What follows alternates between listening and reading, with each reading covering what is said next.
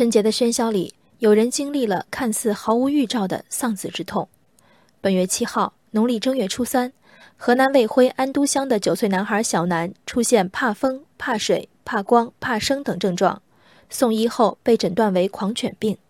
小南家人称，去年五六月份，小南在曾祖父家逗小狗时，曾被小狗抓伤。去年底，小南在和家里的小狗玩耍时，小狗舔了他手上一处伤口。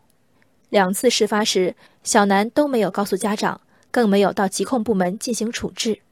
正月初八，孩子经抢救无效去世。两次高危暴露，所涉小狗都是家中宠物。按照世卫组织推荐的十日观察法。被可疑动物咬伤、抓伤后，如咬人的动物在十天内没有死亡，则证明咬人的动物一定不具备狂犬病病毒传染性，被咬的人也可排除被传播狂犬病的可能。以此倒推，如果小南自家或曾祖父家的狗是肇事者，那么在小南发病前，小狗应早已死去。咬人的狗死了这么重要的线索，目之所及，报道中都没有出现。最大的可能是小南的狂犬病和这两只小狗并无关系。看着吵闹实则懦弱的小南，隐瞒的疼痛事故大概不止两起。真正致死的第三甚至第四次咬伤，也许发生在放学路上。刚刚甩脱恶犬、惊魂未定的小南抚摸伤口，学着武侠和古惑仔挤掉表面一点血迹，郑重决定这一次仍然无需告诉父母。以小南的人生经验。在父母眼中，被狗咬并非致命的风险，而是又惹事儿的顽劣。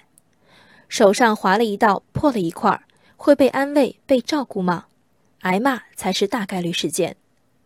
科普的无效与家庭教育的缺位相伴相生。以九龄童的见识，如何独自应付世界？就算背下暴露后预防的流程，明天的危险照样防不胜防。不知狂犬病为何物。当然是悲剧缘起之一，但对小南们，那缺失的来自父母的重视和爱，才是心里最大的一块空洞。